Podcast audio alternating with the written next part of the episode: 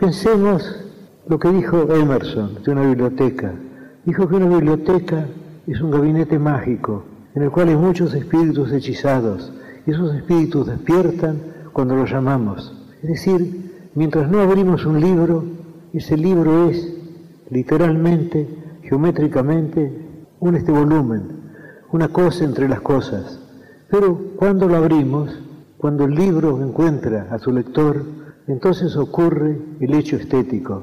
Si no, si la literatura es expresión, la literatura está hecha de palabras y el lenguaje es también un fenómeno estético. Pensemos en la palabra luna y pensemos en esa metáfora persa, en esa metáfora de un sufí persa, espejo del tiempo. Y creo que una no es menos estética que la otra.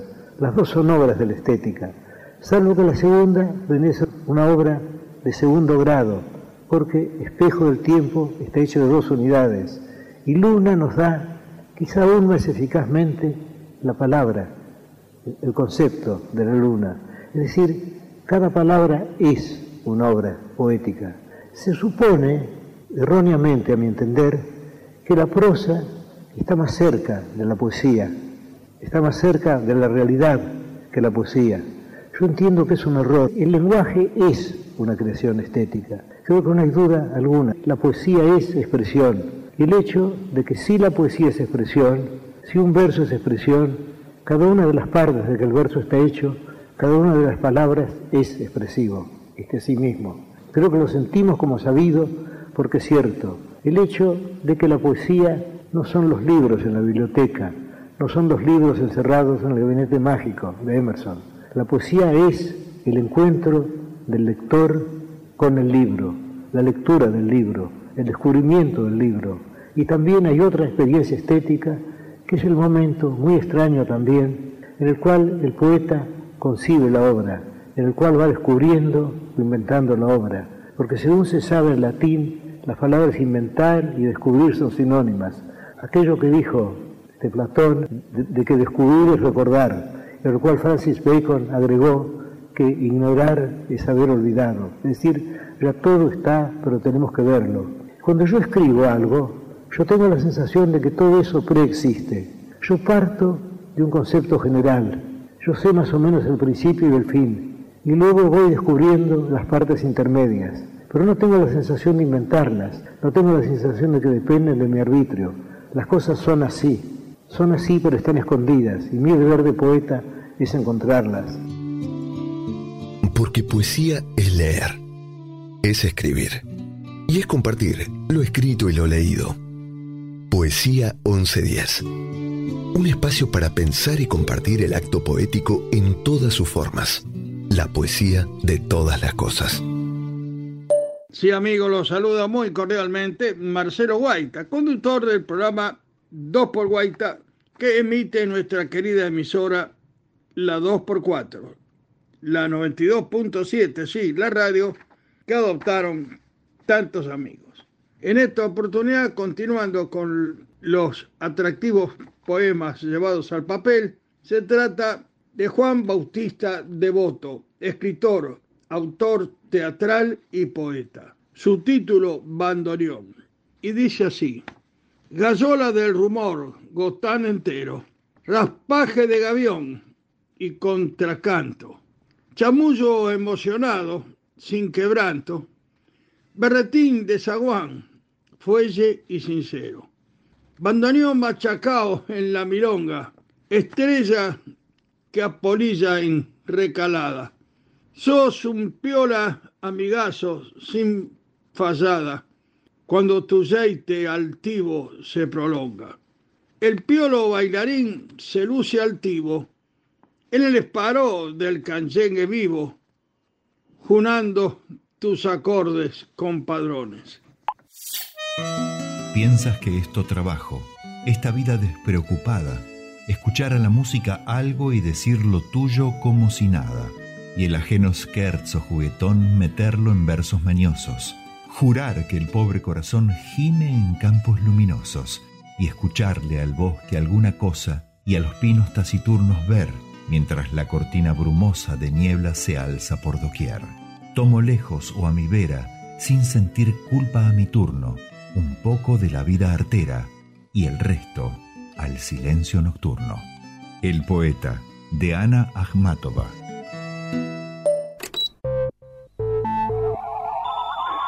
Hola, estimada audiencia. Mi nombre es Eduardo López. ¿Desde cuándo escribís? Durante la escuela secundaria empecé a escribir.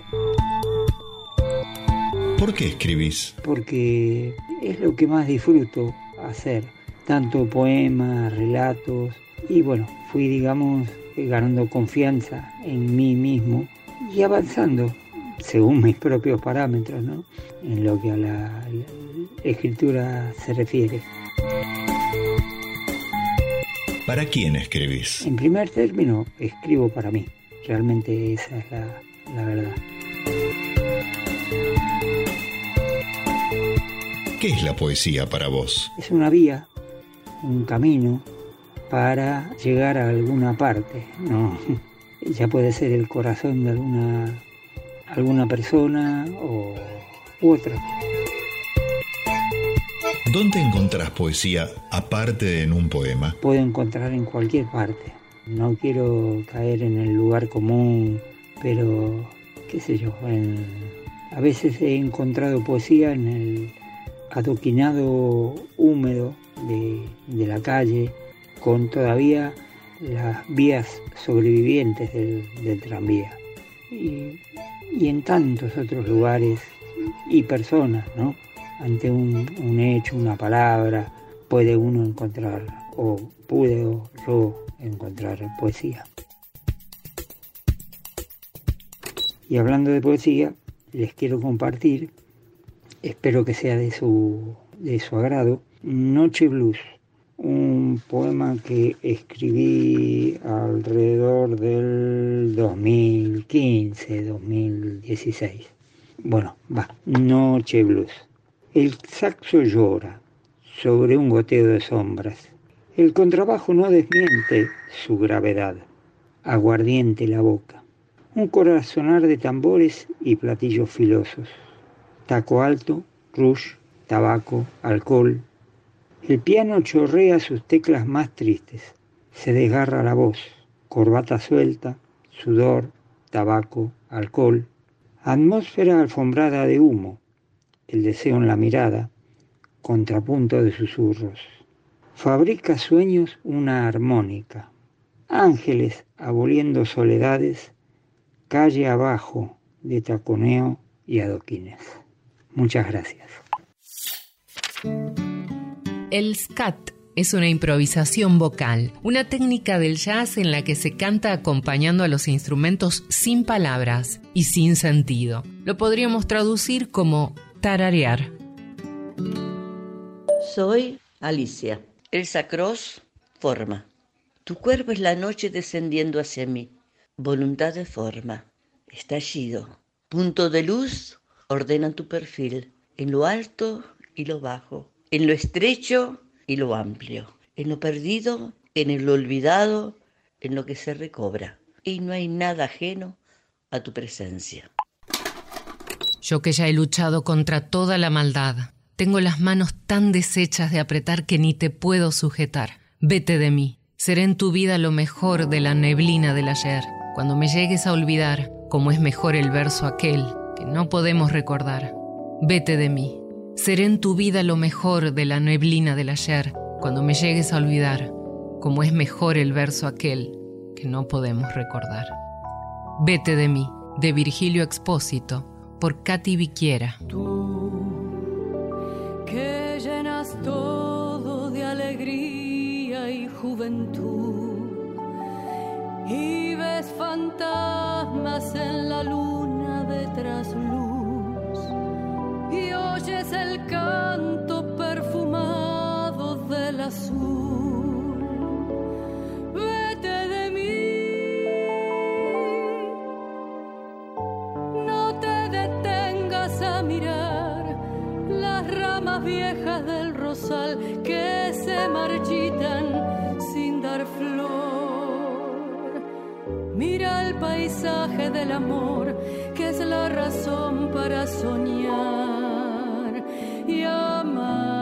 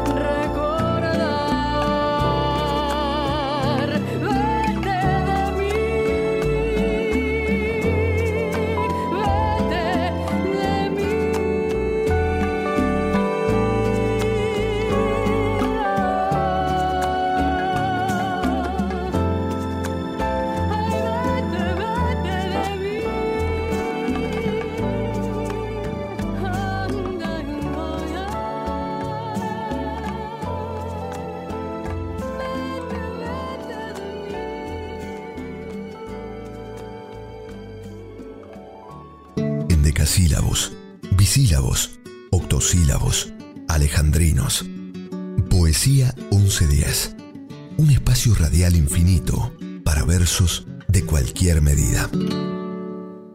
de Jacques Prévert también, mi marido. Echó el café en la taza, echó la leche en la taza de café, echó el azúcar en el café con leche, con la cucharita lo revolvió, bebió el café con leche y dejó la taza. Sin hablarme, encendió un cigarrillo, hizo anillos de humo, echó la ceniza en el cenicero. Sin hablarme, sin mirarme, se levantó, puso su sombrero en su cabeza, se puso su impermeable porque llovía y se marchó bajo la lluvia sin una palabra, sin mirarme.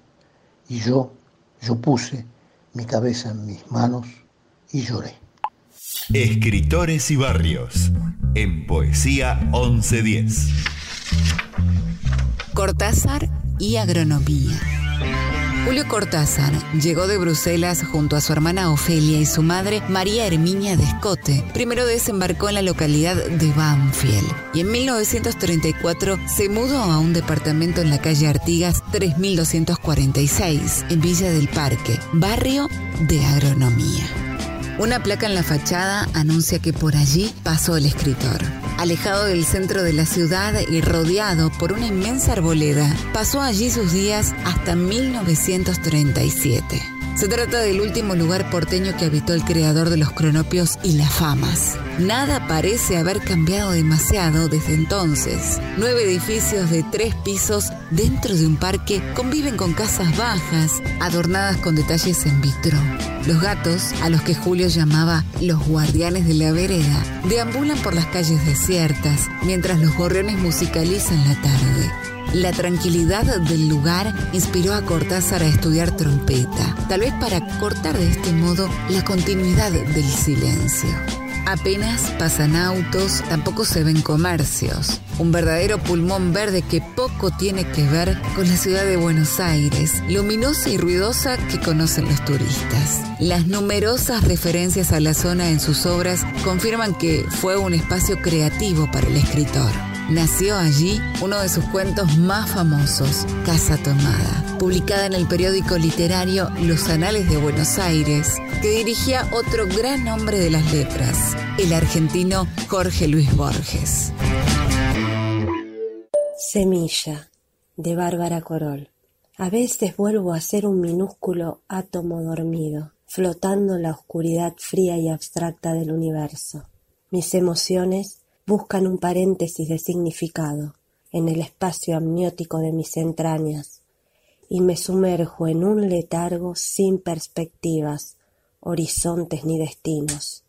Necesito no esperar, no sentir, no soñar.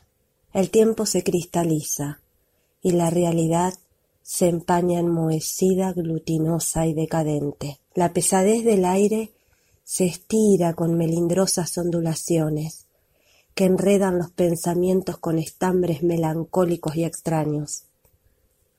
Permanezco ajena a la savia que ronronea en mis sentidos, adormecida y esquiva.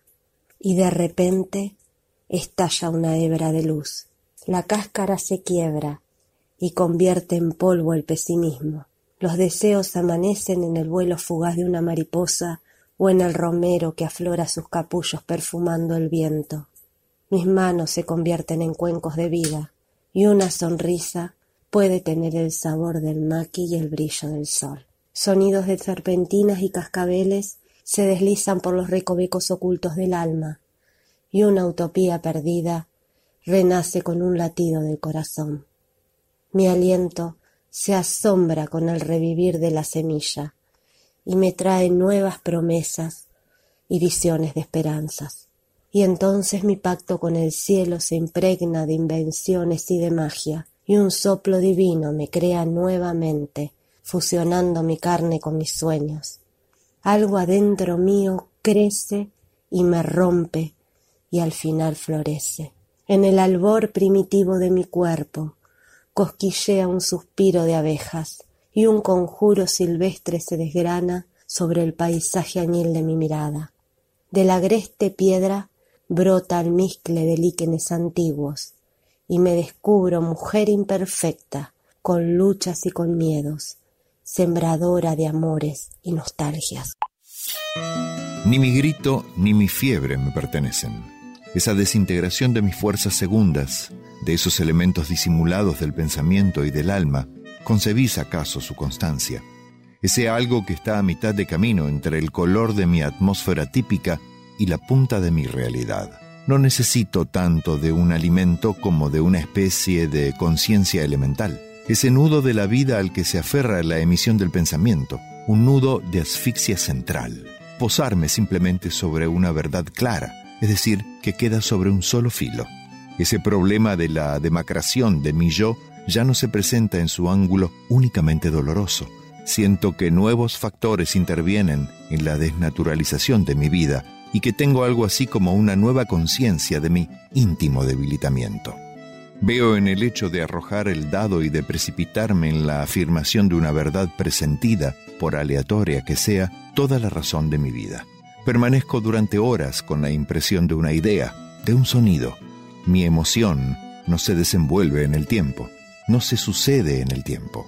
Los reflujos de mi alma están en perfecto acuerdo con la identidad absoluta del espíritu enfrentar la metafísica que he elaborado para mí en función de esa nada que llevo conmigo, ese dolor arraigado en mí como una cuña, en el centro de mi más pura realidad, en ese lugar de la sensibilidad en que los dos mundos del cuerpo y del espíritu se encuentran, me he enseñado a olvidarlos mediante una falsa sugestión. Del libro Carta a los Poderes, fragmento, de Antonín Artaud. Preámbulo 14 de abril, a la República Española. Hoy escribí la constitución de un país que aún no se fundó. Himno pidieron, salud, memoria, batallas épicas. Bandera pidieron y saqué trapitos al sol. Límites pidieron, flores, un río cualquiera, una selva profunda, el dibujo de un cordón montañoso, cuidados pidieron, paz y justicia, libertad pidieron. Hoy escribí cartas antiguas, manual de maniobras navieras, acantilados, verbos ajenos, notas de responsabilidad ciudadana, epitafios, liturgia, futuro, estrofas naturales inspiradas en viejas cenizas, correos pidieron, puertos, andenes, hospitales, palas de excavar, mortificar la historia, revolver pidieron, jardines, cementerios, acerolas, pecho al viento, a las balas pidieron, hoy escribí una sarta de recuerdos sin gracia, cosas que ver con una abuela rezongando, familiares bajando de los barcos, cruzando desiertos, el reflejo de una luz de fuego, el horizonte del hambre, niños solos buscando geografía, oraciones pidieron, miradas por lo alto, amar, parir, besar, pidieron fe, presagios, cortar piedras, hacer el amor, Hoy escribí la constitución de un país que aún no se fundó, parecido a uno que tuve en el que me autopercibía escribidor omnipotente, capaz de ponerle letra a cada pájaro que pasaba. Daniel Quintero, Parque Chas. Piensa por ti mismo y deja que otros gocen del privilegio de hacerlo también. Voltaire. Soy Vicente Lira.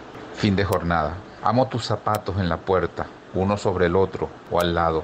Nunca habrá pares de más. En este mundo de máscaras, en donde la sonrisa se pierde y tocarse es un pecado, y es ganancia la existencia de nuestra relación. Somos dos y uno. Y cada vez que veo tus zapatos en la puerta, sé que tú también estás allí, esperando para completarme. En mi jardín hay turistas, hay marcianos, hay mariquitas y cucarachas. Tengo que salir de aquí, tengo que salir de aquí. Me gustaría ser una buena mañana que hay una flor en mi jardín, que había una flor en mi jardín. En mi jardín hay aviones, hay trenes, hay controladores en el metro, hay carreteras y caminos. Ahí está la bicicleta de mi hermano, en mi jardín. Hay desiertos sin un mañana, hay ancianos, hay niños, hay grandes bosques de abetos, está el oleaje y la llovizna, hay millones de hombres en celo, hay chicas bonitas llorando, una hermosa mañana. Había una flor en mi jardín. Manu Chao, Le Petit Jardin. Mes amis, l'histoire et la chanson. Est la même chose. Je vais raconter les plus belles chansons de, de Petites Fleurs des Champs. La présentation, Rodolphe. Aldo. Voici la chanson commence.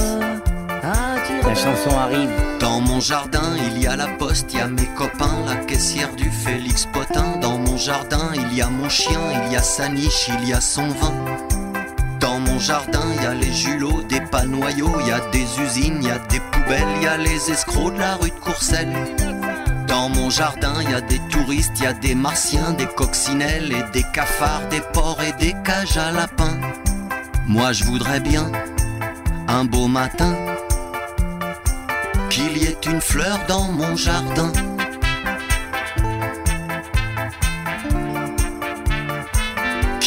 Une fleur dans mon jardin.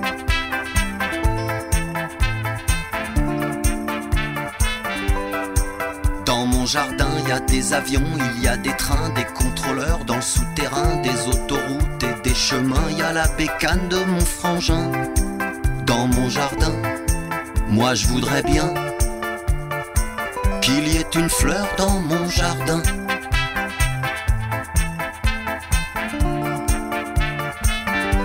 Une fleur dans mon jardin.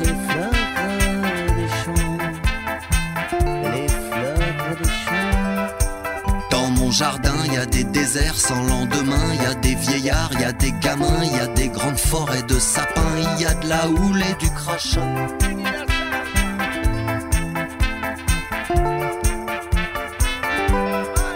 Dans mon jardin, il y a des millions d'hommes en chaleur et il y a des jolies filles qui pleurent dans mon jardin.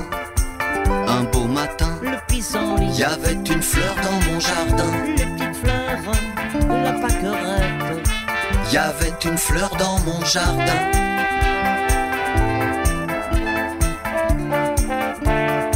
Il y avait une fleur dans mon jardin.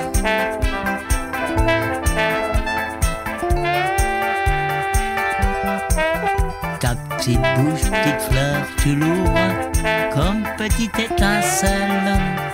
Elle s'ouvre. Ta petite bouche, petite fleur, elle est belle.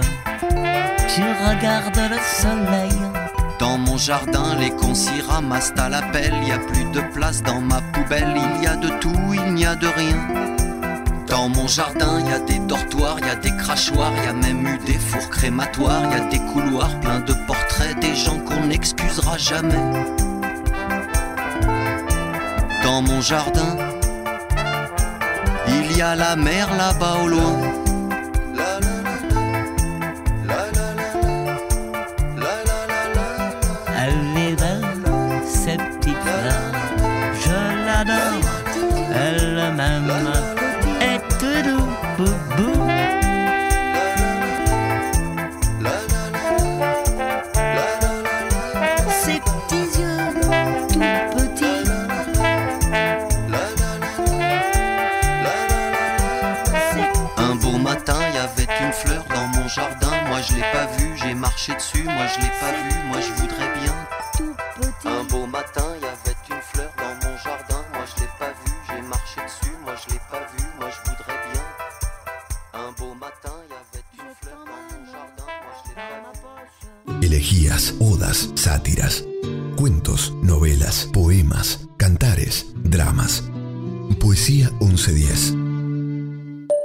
Mi nombre es Carolina Arenes. También sabemos de otra superstición de aquel tiempo, la del hombre del libro. En algún anaquel de algún hexágono, razonaron los hombres, debe existir un libro que sea la cifra y el compendio perfecto de todos los demás. Algún bibliotecario lo ha recorrido y es análogo a un dios. En el lenguaje de esta zona persisten aún vestigios del culto de ese funcionario remoto. Muchos peregrinaron en busca de él. Durante un siglo fatigaron en vano los más diversos rumbos.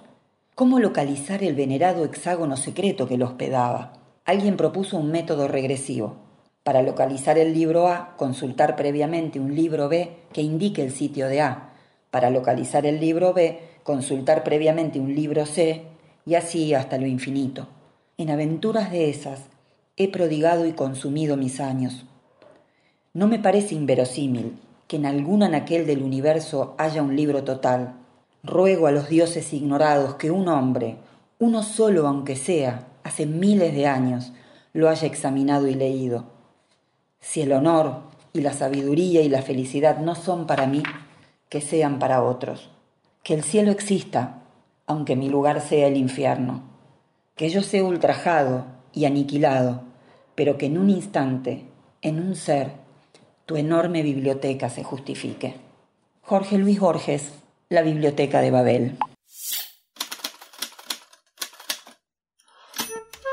El Befremdungseffekt es una postura frente al teatro, conocida también como técnica de distanciamiento, desarrollada por Bertolt Brecht, que consiste en romper con la idea del teatro como catarsis, la idea aristotélica, en romper de alguna manera la verosimilitud, de modo que el público no se siente inmerso en la obra, parte de la obra, sino que consciente de su rol de espectador, tome distancia de lo que está viendo, pudiendo asumir de este modo una postura crítica.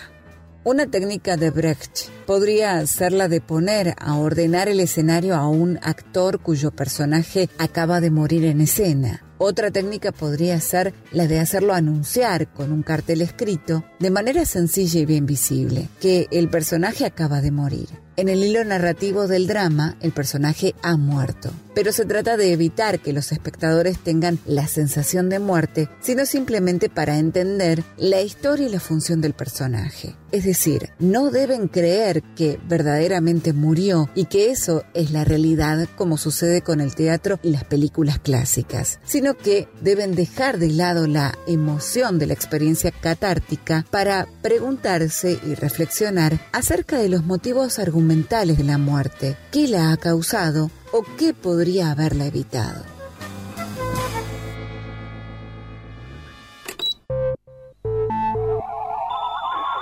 Hola, soy Carola Carcaño y vivo en India hace dos años.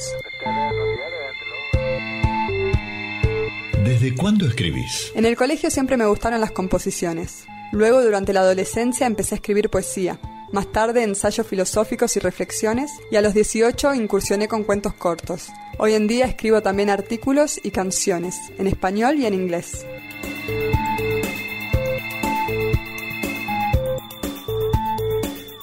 ¿Por qué escribís? Porque no puedo evitarlo. ¿Para quién escribís? Sin lugar a dudas, escribo para mí. Como dice la canción, si no canto lo que siento, me voy a morir por dentro. Y así me siento respecto a la escritura y también respecto a la música. ¿Qué es la poesía para vos? La poesía es una hermosa herramienta para canalizar las emociones humanas, exponer lo más bello y lo más grotesco para recordarnos nuestra vulnerabilidad que todos compartimos. ¿Dónde encontrás poesía aparte de en un poema? En todos lados, en la naturaleza, en las relaciones humanas, en el dolor y en el amor, en la risa, en las estrellas y en cualquier lugar en donde mire con atención. Primero les voy a compartir un texto. El siguiente fragmento se llama Explotación minera. explotación minera. Me yergo firme a través de siglos de vientos que me azotan, nevadas que cristalizan mis venas, calores que evaporan mi sangre. Me yergo firme y nada me desarraiga porque soy montaña calcificada en el tejido de la tierra. Soy forúnculo del infierno, peldaño hacia el cielo. Me yergo firme sin tambaleos porque soy prominencia entre llanuras, cúmulo de sobras fosilizadas. Escondo bajo mi falda la cronología del mundo. Está mi carne veteada con capas multicolores, espolvoreada con estrellas y partículas de historia. Soy irregularidad formada por incontables huellas yuxtapuestas, por vida que nace por entre la muerte, la naturaleza que yace estratificada. Cuesta subir mi cuesta. Sobre mi regazo la fiera descansa, se acuesta, se cansa el andante mientras trepa ante las ramas de los árboles, centinelas. Me yergo firme sin tambaleos, aunque debajo tiemble el suelo, yo no me muevo porque soy montaña que se sostiene como monumento. Causo miedo y veneración, soy la paciencia sobre el cimiento. Mi silueta interrumpe el horizonte, es flecha, es cóncava o convexa, según como lo veas. Sin embargo, un día de esos en los que me erguía, un día entre tantos centenares de días, me tambaleé. Algo penetró mi gruesa piel impenetrable. Hoy continúa mi firme erguir, pero mi carne se desmenuza. Hoy continúa creciendo la flor, pero su raíz se envenena. El viento me azota con fuerza, las lluvias empapan mis enaguas, y nada aún me desarraiga, pero dentro de mi coraza crece el vacío, se pulverizan los efemérides en mis entrañas, se censura la memoria que engendro, me erosionan los elementos por fuera, apenas, con severidad que moldea pero no impide mi progreso. Por dentro, en cambio, algo me carcome desde hace un tiempo. Me yergo firme hasta que la última roca de mi cuerpo se desmorone, hasta que mi corazón se vuelva arena, imponente pirámide hueca, cúmulo que se vuelve sepulcral túmulo. Me yergo firme porque soy montaña hasta el día en que ya no lo sea. Muchas gracias. Y el cultivo de la ciencia exige, en ese sentido, me parece, un coraje excepcional. La ciencia comercia con un saber obtenido por medio de la duda. Pretende proporcionar conocimientos a todos acerca de todas las cosas y tiende a convertir a cada hombre en alguien que piensa y duda. Ahora bien, los príncipes, los clérigos y los grandes señores se han ocupado de mantener a la mayoría del pueblo en una nebulosa de mentiras y supersticiones destinadas a ocultar sus propias maquinaciones.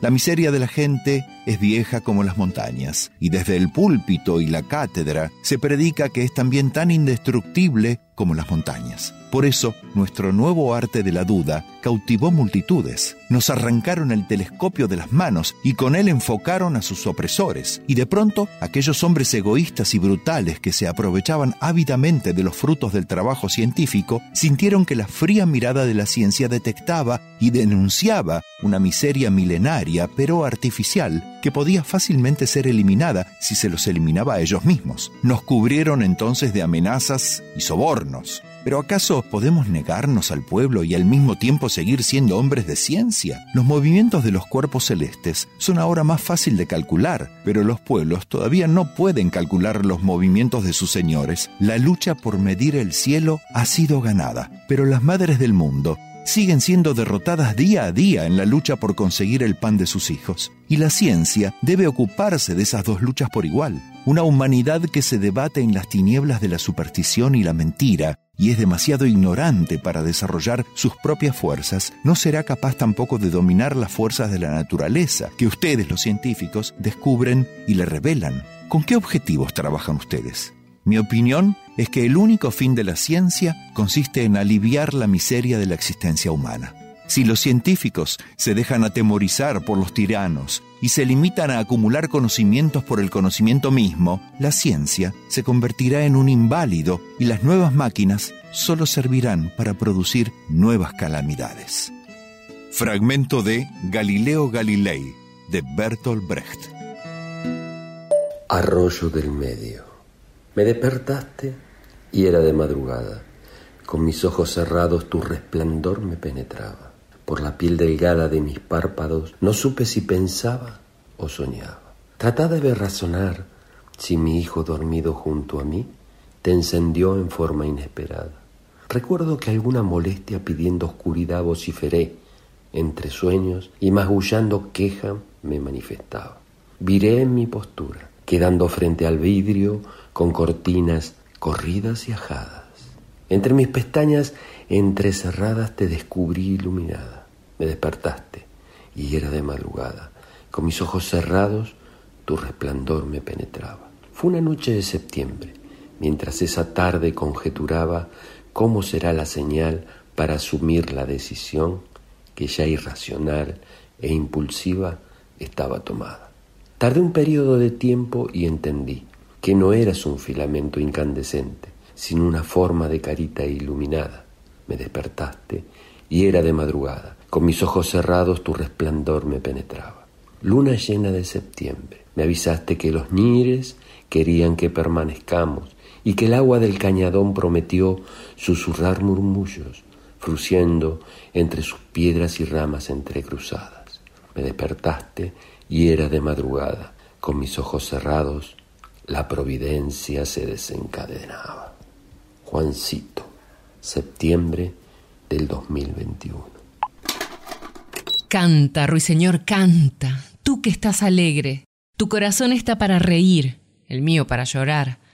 Hace mucho que te quiero, nunca te olvidaré. Perdí a mi amada, sin que lo mereciera, por un ramo de rosas que le rechacé. Hace mucho que te quiero, nunca te olvidaré. A la Claire Fontaine, canción tradicional francesa por Nicole Porevsky, con el coro de los gatitos de Clupinet. put a spell on you.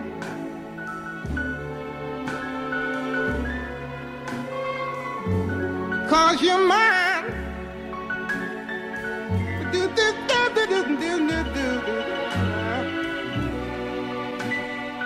you better stop the things you do. I ain't lying. No. You know I can't stand it. You're running around. You know better, Daddy.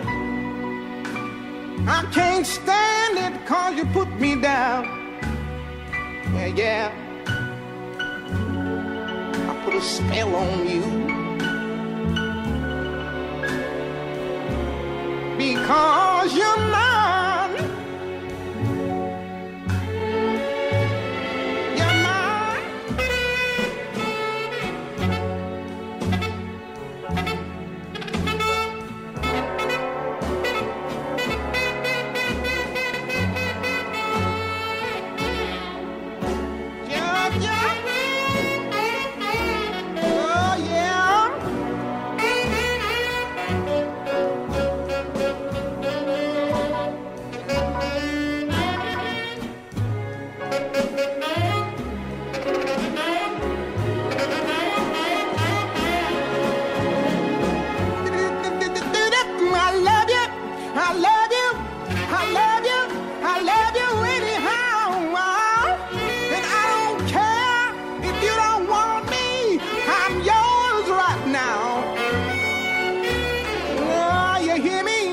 Spell on you.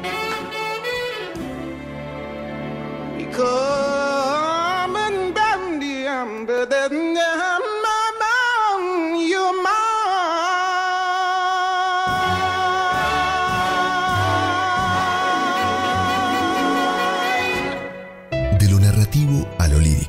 lo dramático a lo didáctico.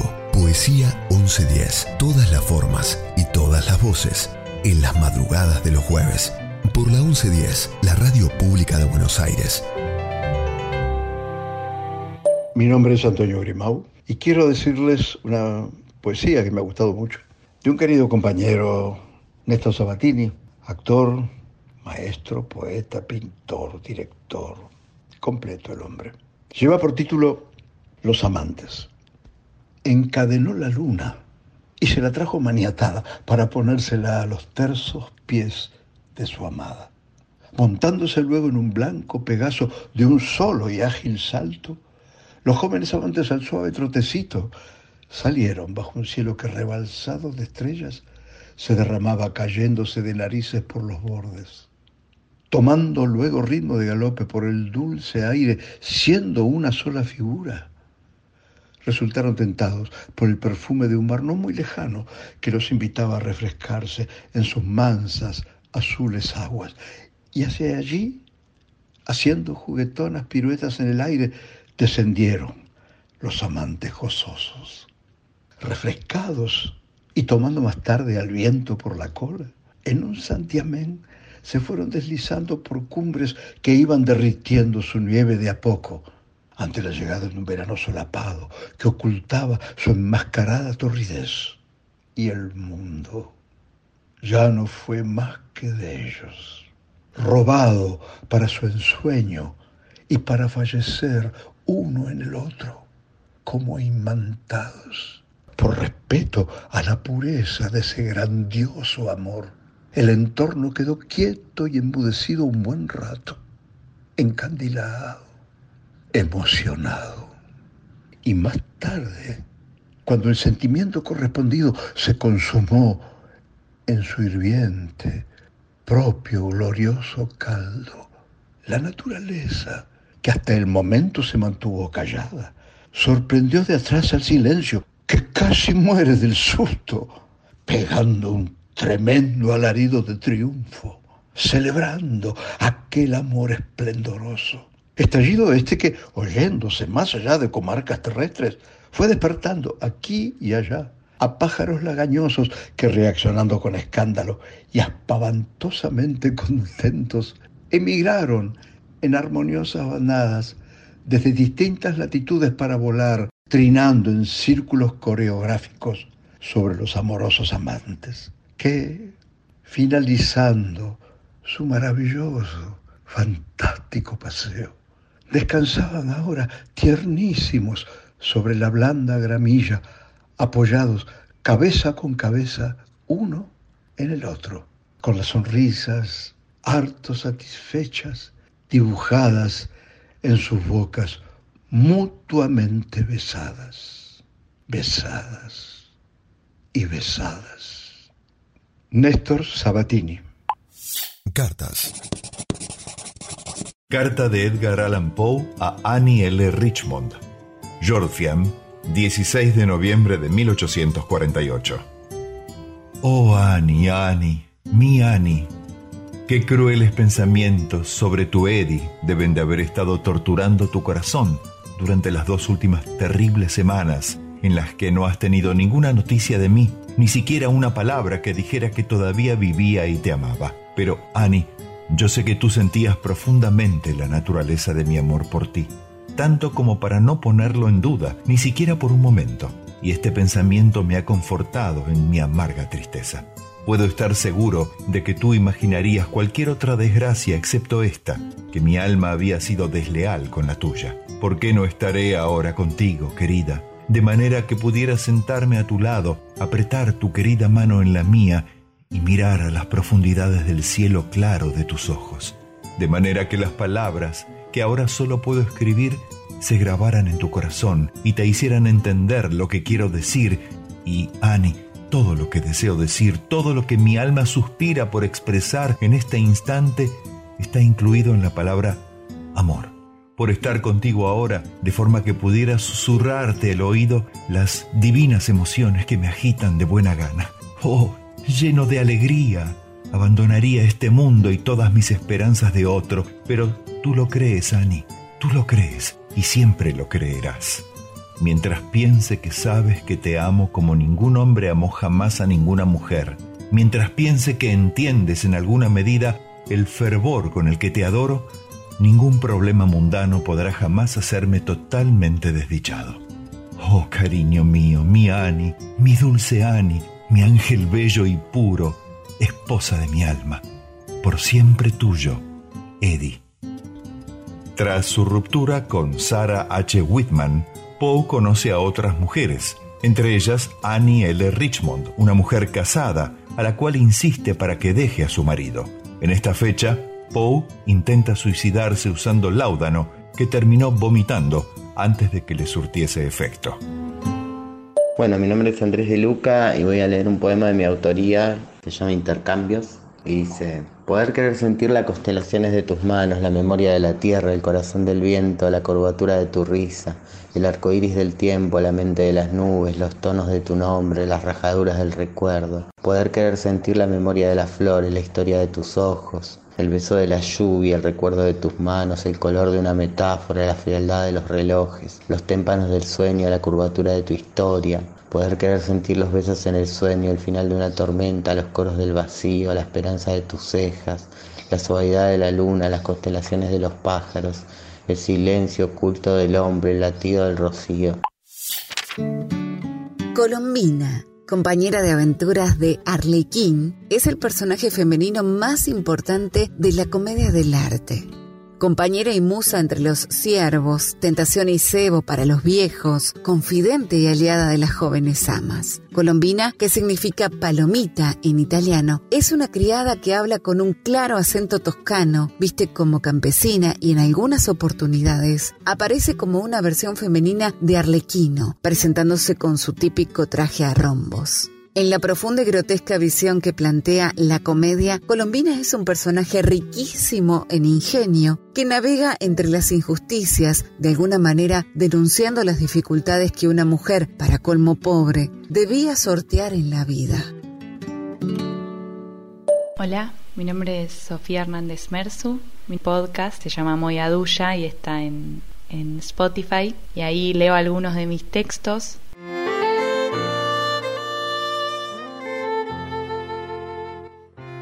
y de repente siento que no te importó nada, que ayer sí, pero que por mañana hoy no, que ya no te gusto, que no sé si alguna vez te gusté. ¿Es que te sacaste la espina antes de clavártela? ¿Es que te cansaste en la subida antes de llegar a la cima? ¿Es que tiraste la toalla antes de subirte al ring? ¿Es que esta peli no valía la pena ser vista? ¿Es que te dio miedo querer? No sé, vos tal vez estés a tiempo, pero para mí ya es tarde, ya me encariñé. Y querría saber qué querés, qué piensan esos ojos que como vos cambian de color según el día. A veces ese verde que combina con tu gorra que te queda pintada, y otros días grises como todo eso que no me decís otros días más oscuros, como las preguntas que no me animé todavía a hacerte. Y a veces más claros, como cuando me mirás fijo y sonreís. Aunque no pasa tan seguido, vuelve bastantes veces a mi mente.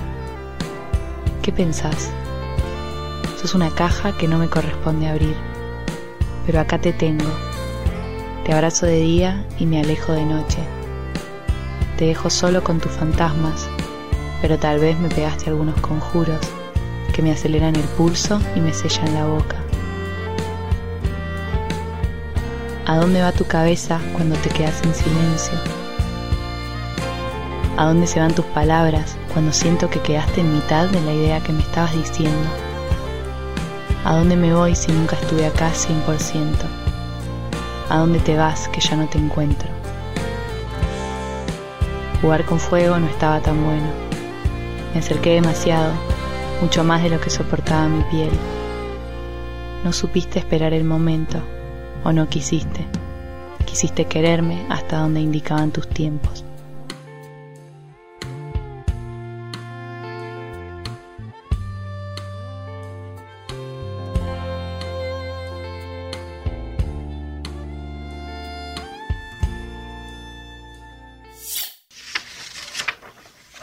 El escritor es un hombre sorprendido.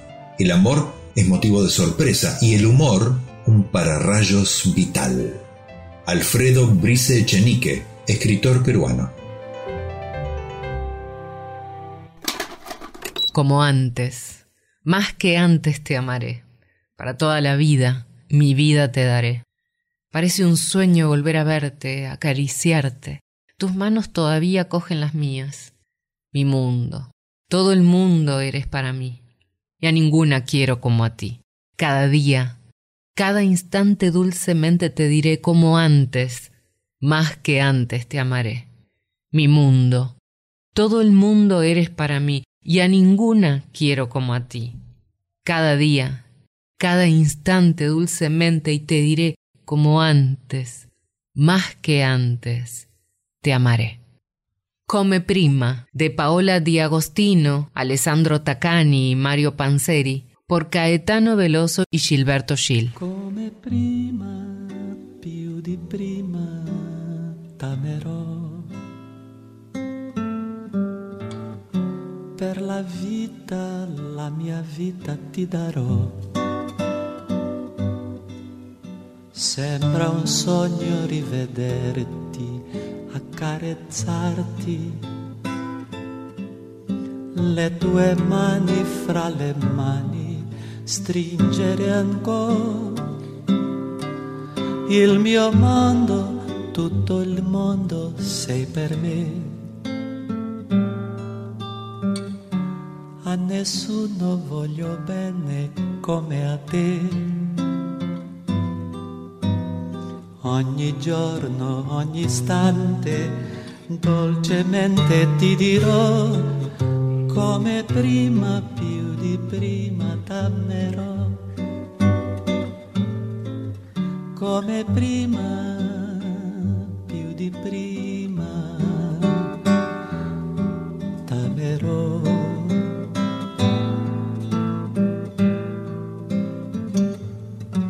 Per la vita mia vita ti darò.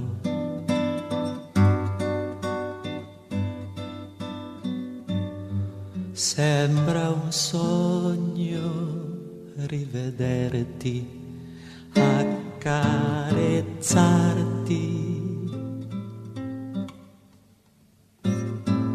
Le tue mani fra le mani stringere ancora.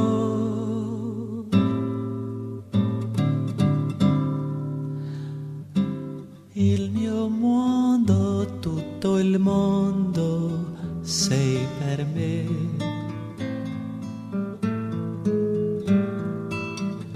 A nessuno voglio bene come a te.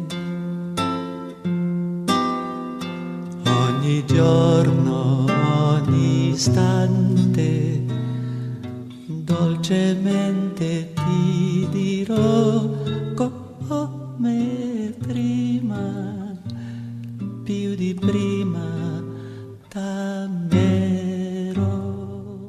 Poesía 1110. Un espacio para compartir las rimas y prosas que más nos gustan. 5 de agosto de 1977, 22.30 horas. Nazco, lloro, miro, escucho, presiento, siento.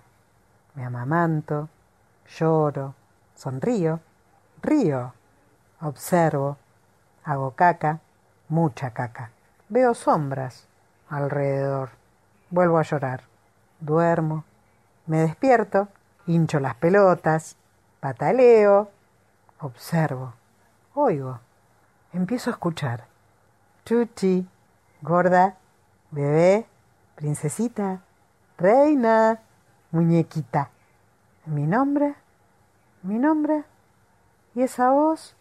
Muñequita, reina, princesita, bebé, gorda, chuchi, empiezo a escuchar, oigo, observo, pataleo, hincho las pelotas, me despierto, duermo, vuelvo a llorar, alrededor, veo sombras, mucha caca, hago caca, observo, río, lloro, me amamanto, siento, presiento, escucho, miro, lloro, nazco, 22, 30 horas, 5 de agosto de 1977.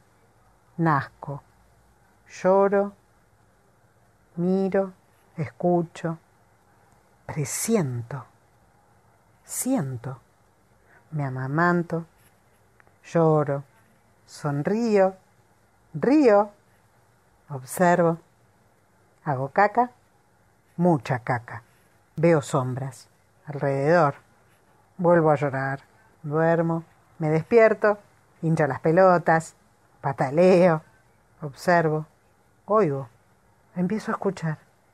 Chuchi, gorda, bebé, princesita, reina, muñequita. ¿Mi nombre? ¿Mi nombre?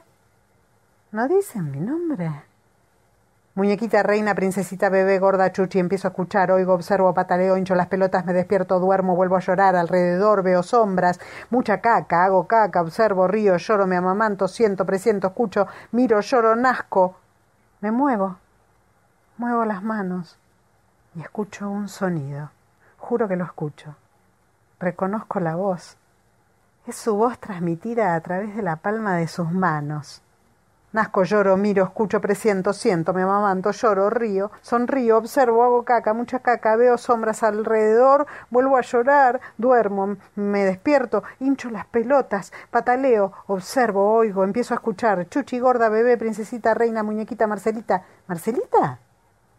Eso no era lo que yo escuchaba. No, ni la voz.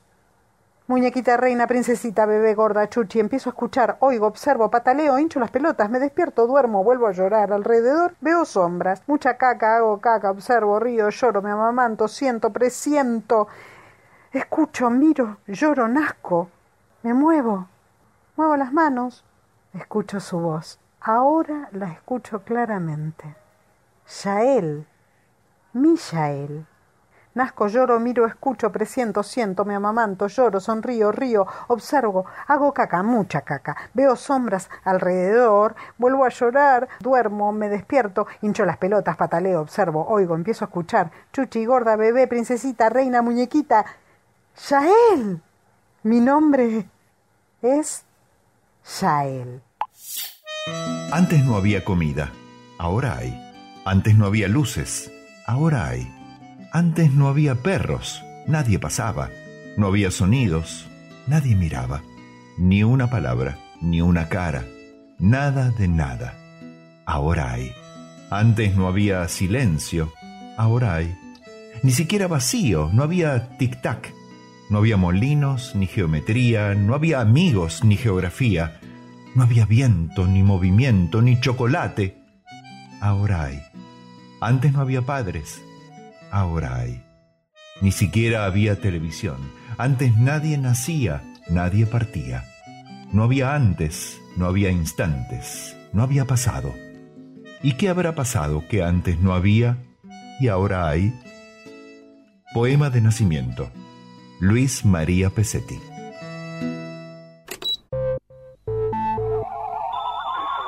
Soy Nora Sierra. ¿Desde cuándo escribís? Hace varios años. ¿Por qué escribís? Para achicar la pena. ¿Para quién escribís? Para mí y para un lector que no conozco. El título del texto que voy a leer es Cosas de Hermanas. Ella nació en abril. Yo nací el mismo mes, dos años después. Ella siempre comió dulces desde chiquita. Las tortas fueron sus preferidas. Yo no comía, jugaba con mi plato. Ella tenía los cachetes rellenos, su sonrisa chispeante, su lengua viva, sus travesuras hechas y por hacer. Yo era flaca y ojerosa, la raquítica me decían, a ella la gorda. Ella bailaba a ritmo brasileño, se hacía turbantes con frutas en la cabeza, se ponía polleras de colores con la música a todo volumen, pateaba los placares como símbolo de rebeldía y yo me reía mucho. Ella me defendía en el patio del colegio. Ante varias situaciones de bullying, llegó primera a la enfermería el día que choqué contra una pared. Yo no intervenía en sus relaciones, no se me ocurría, no me dejaba, se defendía sola con una elocuencia voraz. Ella me admiraba, yo tenía vergüenza. Ella siempre fue generosa, yo calculadora. Ella me dijo que Papá Noel, reyes, camellos, trineos y ratón Pérez no existían. Yo comprendí callada. Ella me dijo un día murió mamá. Yo me puse a llorar, no entendía lo que me decía esa gente, pero a ella sí la entendía. Ella dijo años después murió papá. Yo me puse a llorar. Necesité escuchar de su boca lo que estaba pasando, lo que estaba viendo. No entendía la realidad, pero sí la entendía ella. Ella robó la pelota de vóley de la escuela, robó cremas de la casa de la tía Mari y la pescaron. Yo robaba plata del monedero de las compras y no me pescaron. Ella hablaba con chicos por teléfono y yo hacía la vertical en la pared del patio donde dejé las marcas de mis zapatillas. Cuando me enfermé, ella vino todos los días a visitarme. Me trajo regalos, me acarició mis brazos marcados. Yo sentía alegría de verla, ella siempre positiva y espiritual. Me hacía reír con sus chistes obvios y su esfuerzo por hacerme feliz. Ella se fue a vivir sola, yo al poco tiempo me fui a vivir con ella. Ella me recibió con los brazos abiertos, yo tenía temor. Ella adora a mis hijos, yo a los de ella. Ella vive el día a día, casi despreocupada, de Dios proveerá y el karma. A mí me preocupa el futuro, me enrosco en mis pensamientos. Ella estalla por todo, por lo bueno y por lo malo. Yo me controlo, trago el dolor y a veces la alegría. Mi negritud no es una piedra, su sordera lanzada contra el clamor del día. Mi negritud no es un charco de agua muerta en el ojo muerto de la tierra. Mi negritud no es una torre ni una catedral. Penetra en la carne roja del suelo, penetra en la carne ardiente del cielo, perfora la postración opaca de su recta paciencia. Aimé César.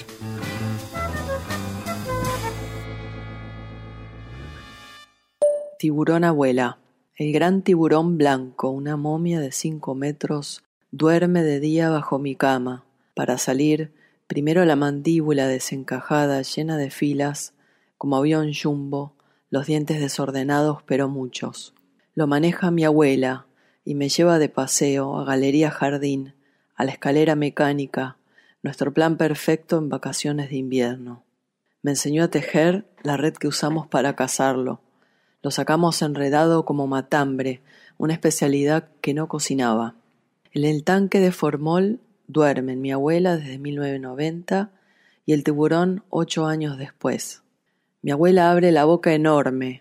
Veo desde abajo emplomaduras, molares listos para bajarse, todo el paquete de mogul o subus de a cinco, en el cine a oscuras, nos abrazamos cuando la música avisa inminente ataque a nadadores desprevenidos. Motor fuera de borda. No responde. Mi abuela enferma. El tiburón se toma todo el formol. De noche escucho la tos y me buscan. Jimena May.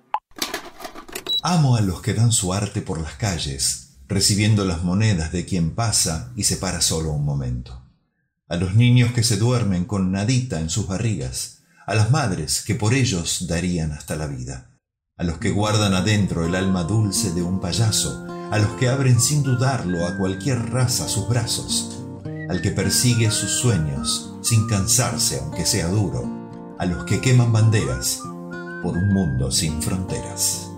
Silvia Penide, amo. Aquellos que se parten las espaldas trabajando y aún así llegan a casa y siguen siempre soñando. Amo a los que reivindican, aunque apuren a callarlos, con la fuerza de sus verbos mejorían sus trabajos.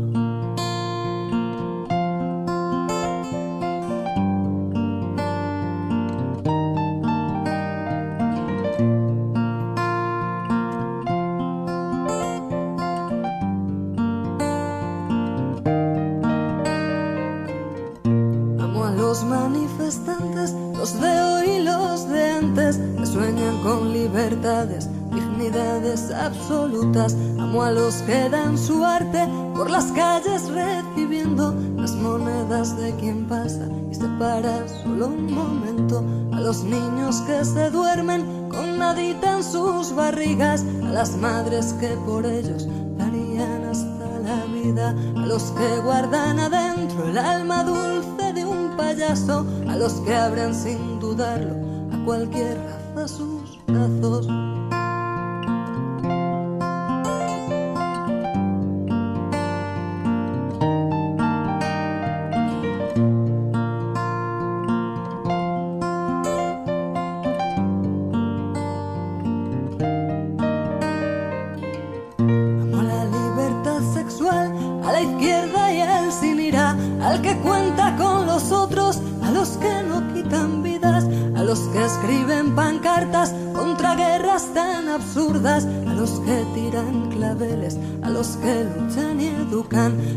Persigue sus sueños sin cansarse aunque sea duro, a los que queman banderas por un mundo sin fronteras.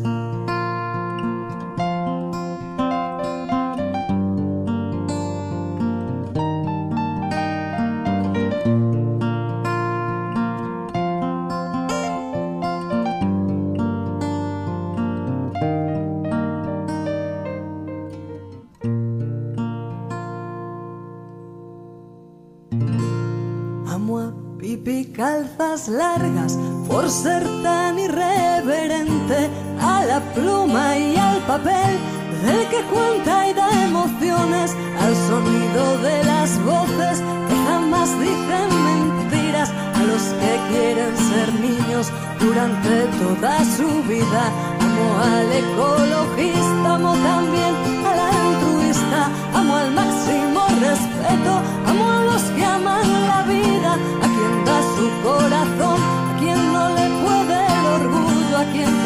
alrededor.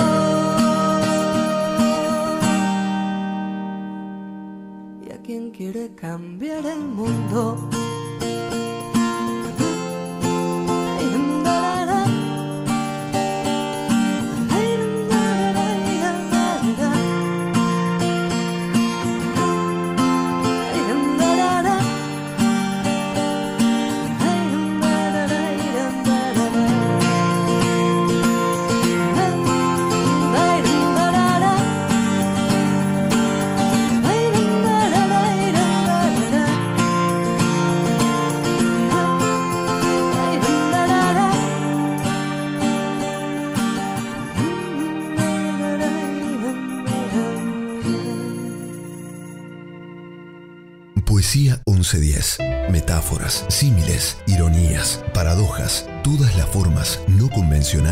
De transformar la palabra en las madrugadas de los jueves, acá en la 1110.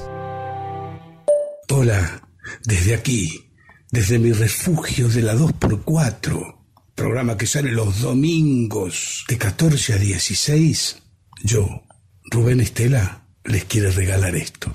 Es un fragmento de un hermoso poema de José Pedroni, Maternidad. Desde que sé, oh amiga que llevas el misterio, tu nombre es la caricia de mi semblante serio.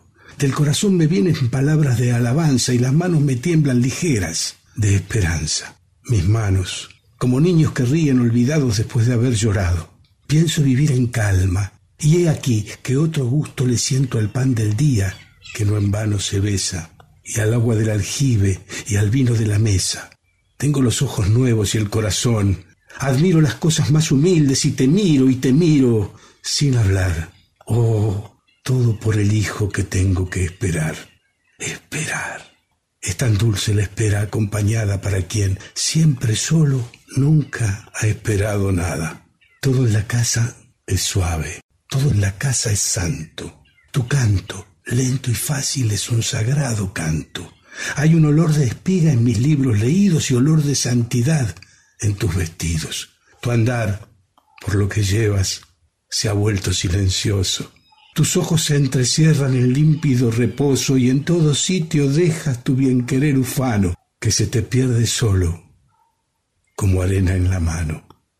Mujer, en un silencio que sabrá a ternura, durante nueve lunas crecerá tu cintura, y en el mes de la siega tendrás color de espiga, vestirás simplemente y andarás con fatiga.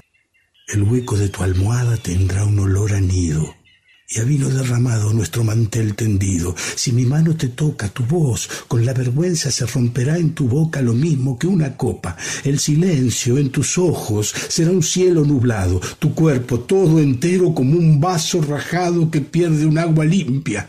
Tu mirada, un rocío, tu sonrisa la sombra de un pájaro en el río. Y un día, un dulce día, quizá un día de fiesta para el hombre de pala y la mujer de cesta, el día que las madres y las recién casadas vienen por los caminos a las misas cantadas, el día que la moza luce su cara fresca y el cargador no carga y el pescador no pesca. Tal vez el sol deslumbre, quizá la luna grata tenga catorce noches y espolvoree plata sobre la paz del monte. Tal vez en el villaje llueva calladamente, quizá yo esté de viaje. Un día, un dulce día, con manso sufrimiento, te romperás cargada como una rama al viento, y será el regocijo de besarte las manos y de hallar en el hijo tu misma frente simple, tu boca, tu mirada y un poco de mis ojos, un poco, casi nada. Gracias. La comedia del arte, llamada también comedia al improviso, por su uso de la improvisación, fue un tipo de espectáculo teatral de carácter eminentemente popular, dominado por la espontaneidad, surgido en el siglo XVI y que tuvo continuidad hasta bien entrado el siglo XIX. Se trata de un género que mezcla recursos del teatro del Renacimiento italiano, con prácticas carnavalescas como las máscaras, vestuarios exuberantes, la mímica y la acrobacia. Su aparición es contemporánea al periodo en el que la actuación se fue volviendo profesional, por lo que sus compañías comenzaban a ser verdaderas compañías teatrales profesionales. Grandes conocedores de la comedia del arte, algunos de los más grandes maestros clásicos del teatro, como Shakespeare, Lope de Vega o Molière, encontraron inspiración en abundancia en sus recursos para escribir sus obras más importantes. Hola, ¿cómo les va? Mi nombre es Pablo Alvarelo y ahora voy a leerles un fragmento de una escena teatral breve titulada Salidor. Miguel, Miguel, Miguel, baja, baja de ahí, Miguel, haceme el favor, baja de ahí y hablemos. ¿Por qué me haces esto, Miguel? ¿Por qué? En la sala de control no me querían dejar pasar. ¡Qué vergüenza! Al verme con los nenes, al hombre de seguridad le dio lástima y me hizo entrar. Eh, eh, Naira, Alexis, Naira, cuida a tu hermano, que no toque ese tablero. Miguel, yo sé que sos un poco tiro al aire, Miguel, que sos rebelde, que tus amigos te pierden. Yo lo entiendo, vos lo sabés. Has desaparecido fines de semana completos. ¿Y yo dije algo? Nunca, Miguel, te banqué. Pero esto no, esto no, Miguel. Eh, ¿Podés bajar un minutito de esa plataforma? Así no puedo hablar, se me contractura el cuello, Miguel. ¿Y a dónde vas? A ver, ¿me querés decir a dónde vas? ¿Al espacio exterior? ¿A otro planeta? Reflexiona un poquito. ¿No, estás exagerando? Ok, ok, te gusta andar por ahí. Sos salidor. Yo eso ya lo sé y te repito, te banco, Miguel.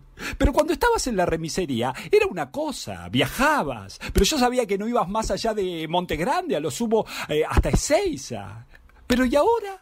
¿Ahora qué es esto? Alexis, Naira, los señores se van a enojar, ¿eh? Dejen eso y vengan a saludar a papá. Miren qué lindo traje plateado que tiene. Miguel, estos chicos son inmanejables. Mamá ya no quiere ni aparecer por casa. Siento que yo sola ya no puedo, Miguel. Y vos te querés pirar así, nomás, a lo más campante, fuera de la atmósfera. ¿Qué necesidad? Decime, ¿eh? Decime, ¿vos me estás escuchando lo que digo? Por lo menos hace otra seña. ¿Qué es esto con el dedo? ¿Qué mierda significa? ¿Que, me estás escuchando? ¿Que tengo razón? ¿Que no me preocupe? ¿Que todo esto es una puta broma? Podés bajar de esa plataforma, pedazo de boludo. Yo no puedo hablar de cosas privadas así a los gritos delante de extraños. ¿Qué es esto de las vacaciones, Miguel? Que yo, necesitas vacaciones de mí, ¿eh? Necesitas vacaciones de nosotros, vacaciones de tu trabajo, vacaciones en general. Miguel, ¿vos, ¿vos te querés separar? Si estamos mal, si necesitas tiempo, ok, me puedo ir una semana a lo de mamá y papá con los chicos. Pero no esto, Miguel, no esto. No sé, suena extremo, suena muy drástico. A propósito, decime, ¿qué es esa nota que dejaste en la heladera? ¿Cómo que, ¿Cómo que tenés que parar dos años por ahí en una estación orbital? ¿Vos pensaste algo? ¿Cómo va a resistir nuestra pareja así, Miguel? ¿Eh? ¿Y si conoces a alguien? ¿Eh? No soy idiota, ¿eh? Yo leo internet. Y, sé lo que es el espacio exterior. Y si conoces una cosmonauta rusa, Miguel, ¿eh? Lo muestran todas las películas. El espacio exterior es un desconche. ¿eh? Un vale todo. Y las cosmonautas rusas son las peores, Miguel. ¿Eh? chicos, Déjese, dejen ese tablero. Limpiate las manos para tocar eso, Naira. Te dije que no comieras el dulce de leche. Nos van a sacar a patadas. Robin, muy bien me conoces. Yo soy ese alegre andarín de la noche. Divierto a Oberón que ríe de gozos y burlo a un caballo potente y brioso, relinchando a modo de joven potrilla. Acecho en el vaso de vieja cuentista en forma y aspecto de manzana asada, asomo ante el labio y por la papada cuando va a beber vierto la cerveza. Al contar sus cuentos, esta pobre vieja a veces me toma por un taburete, le esquivo el trasero, al suelo se viene, grita ¡qué culada! y tose sin fin. Toda la compañía se echa a reír, crece el regocijo, estornudan, juran que un día tan gracioso no han vivido nunca. Pero aparta, hada, Oberón se acerca. Soliloquio del personaje Robin, fragmento de Sueño de una noche de verano, de William Shakespeare. Buenas noches, soy Vincent Amadeus y esta noche vamos a presentar, esta vez con la actriz Magali Cohen, una nueva escena radiotelefónica, continuando la saga de Carla y Terence, eh, titulada La murciélaga. Gracias.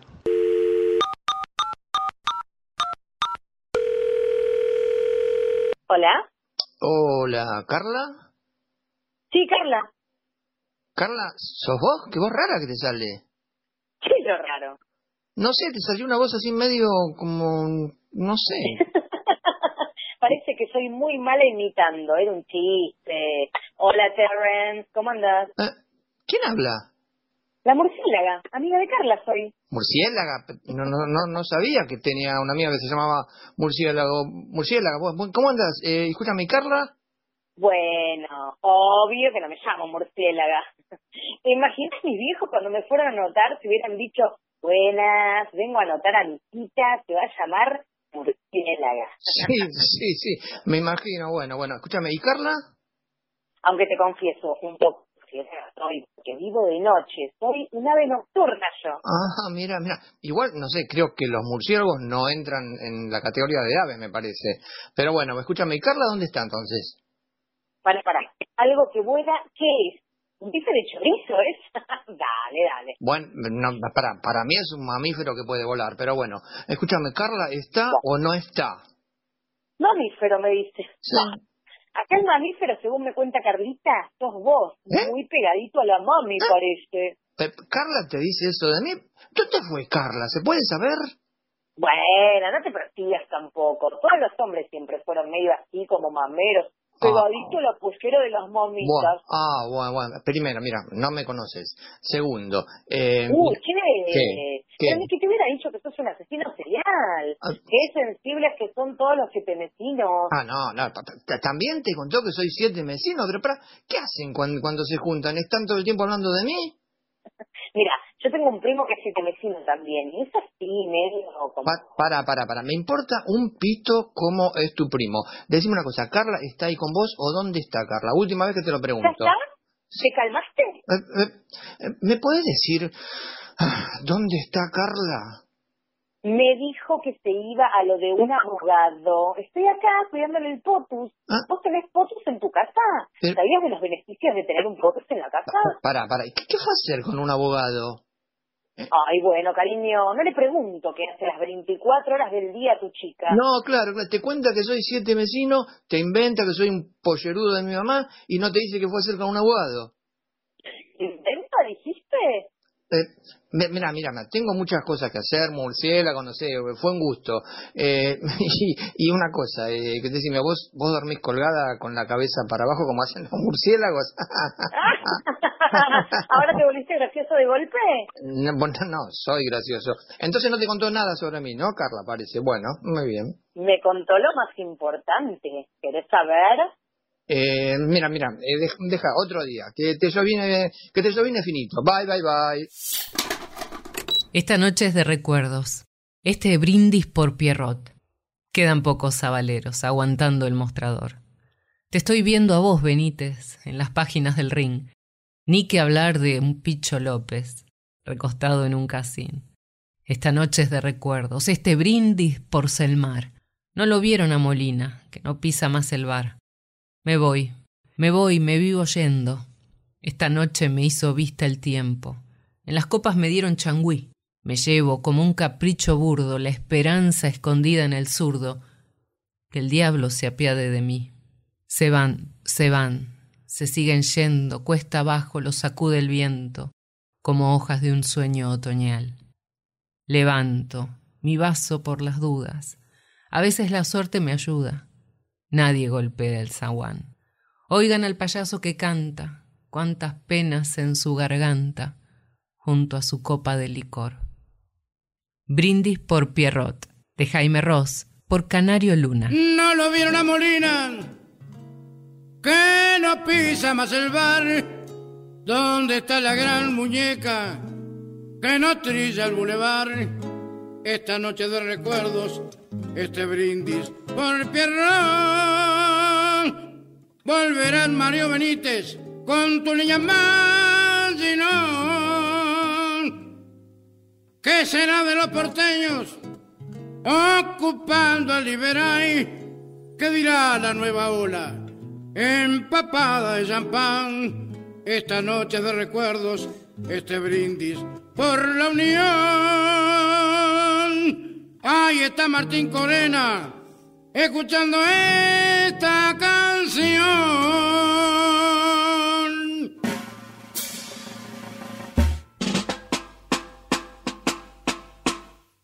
Me voy, como se han ido tantos, el recuerdo disfrazado de santos y su historia se ha vuelto ilusión. Descubro el disco de amargura que ni la mejor partitura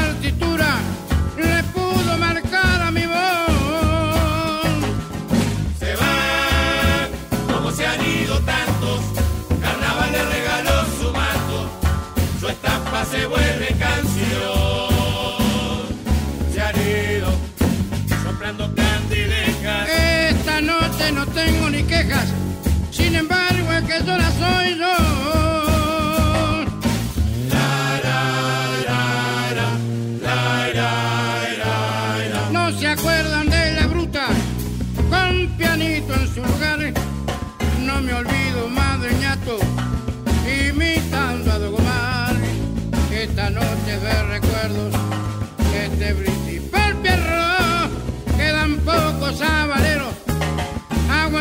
el mostrador. Te estoy viendo a vos, Benítez, en la página del ring. Ni que hablar de un Picho López recostado en un casín. Esta noche de recuerdos, este brindis por Selmar. No lo vieron a Molina, que no pisa más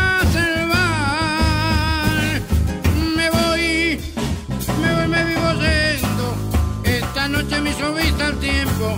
En la copa me dieron changui. Me llevo como un capricho burdo la esperanza contigo en el zurdo. Que el diablo se apiade de mí.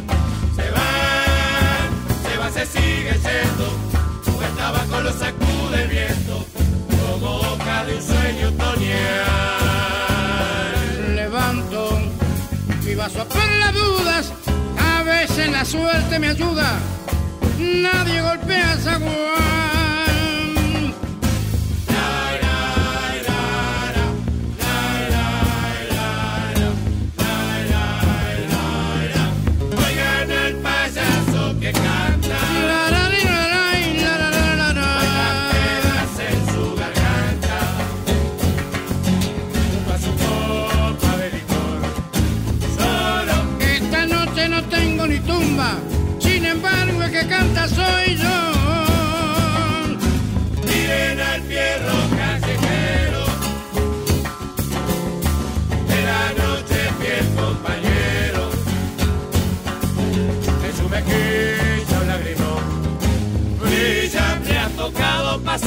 La vida a solas con su corazón.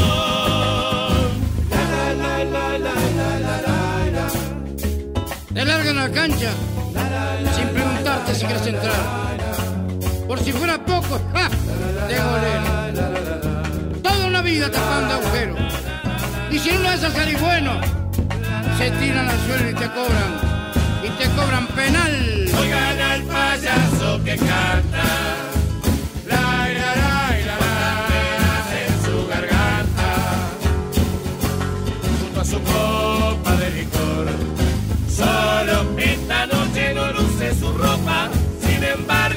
Llaman Pierro. Miren al Pierro callejero. ¿Sentiste a los muchachos, Viruta? Dice que estoy solo. ¿Qué saben ellos? Ellos no saben que a mi lado siempre está el niño Calatrava. Raviol, que se nos pase muy poco. A sola sí, pero gozando y viviendo la vida. Porque yo nunca voy a estar solo. Porque hasta el último día de mi vida, la última gota de mi sangre, a mi lado va a estar ese viejo noble y bueno. ¡Perro!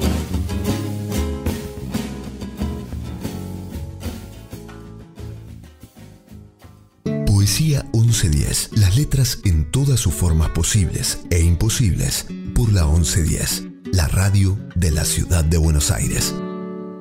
Hola, ¿cómo están? Soy yo, Amelito Baltar. Sí, y mando esta poesía tan linda.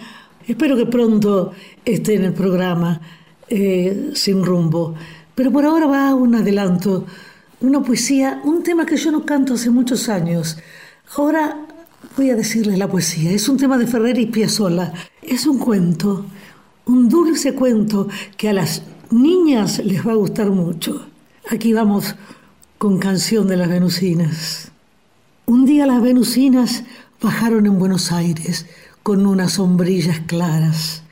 De su planeta de hembras llegaban por los espacios hermosas, pibas y extrañas. Las vieron llegar tan solo los que andan de madrugada y nadie se los creyó. Dijeron, son de mentira, palomas de propaganda. Vivieron en nuestras calles cien días con sus cien noches. Los ojos rojos tenían y polen en los corpiños y soles en las enaguas. Qué lindas las venusinas. Traían dos corazones invictos en las entrañas. Ningún varón las amó. Decían, son espejismo, fantasma, puro fantasma. Las vieron ir por retiro, por Once y Plaza Lavalle, absortas y enamoradas. Tiraban a los muchachos sus besos del otro mundo y nadie se los besaba. Se sabe porque se sabe que un martes muy de mañana, solteras de gravedad, se fueron todas el río a echar su ternura al agua y un día las venusinas volvieron camino a Venus con unas sombrillas claras.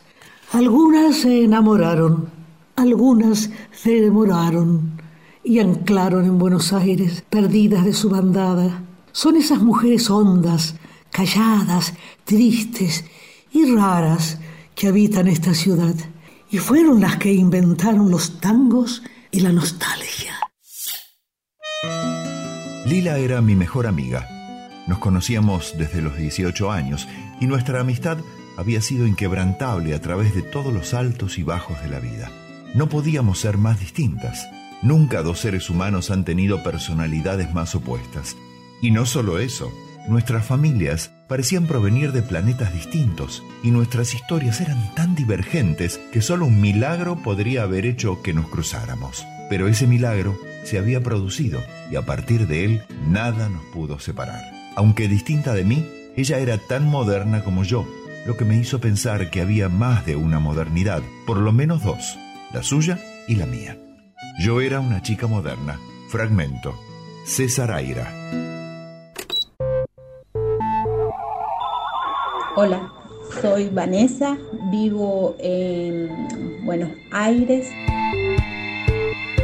¿Desde cuándo escribís? Creo que desde hace unos cinco años siempre me ha gustado escribir, solo que nunca lo he hecho más allá de, del punto de vista institucional de trabajos para la facultad. Eh, este año es que me ha animado a escribir en otros ámbitos con el Mundial de Escritura. ¿Por qué escribís? Escribo porque me permite expresarme, me permite expresar cosas que siento, cosas que pienso. ¿Para quién escribís? Principalmente para mí, pero no deja de gustarme que mis familiares, mis amigos puedan leerme y expresarme su opinión respecto a, a lo que escribo. ¿Qué es la poesía para vos? Es una forma de acercarnos a sentimientos, diría yo, y no solo los del poeta como tal, sino los nuestros propios, que a veces se despiertan y se desatan cuando leemos poemas que recién conocemos.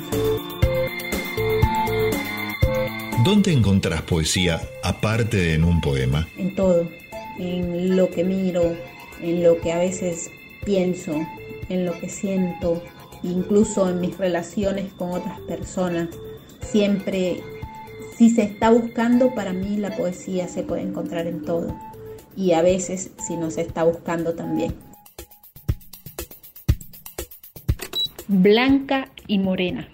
Palma que deja ver las líneas de un destino incierto conviviendo con algunas cicatrices. Dorso que, ya oscuro de nacimiento, Además, ha sucumbido a la pigmentación impuesta por el sol y se ha vuelto comparable al color que tomará el café que a diario cosecha, una vez procesado.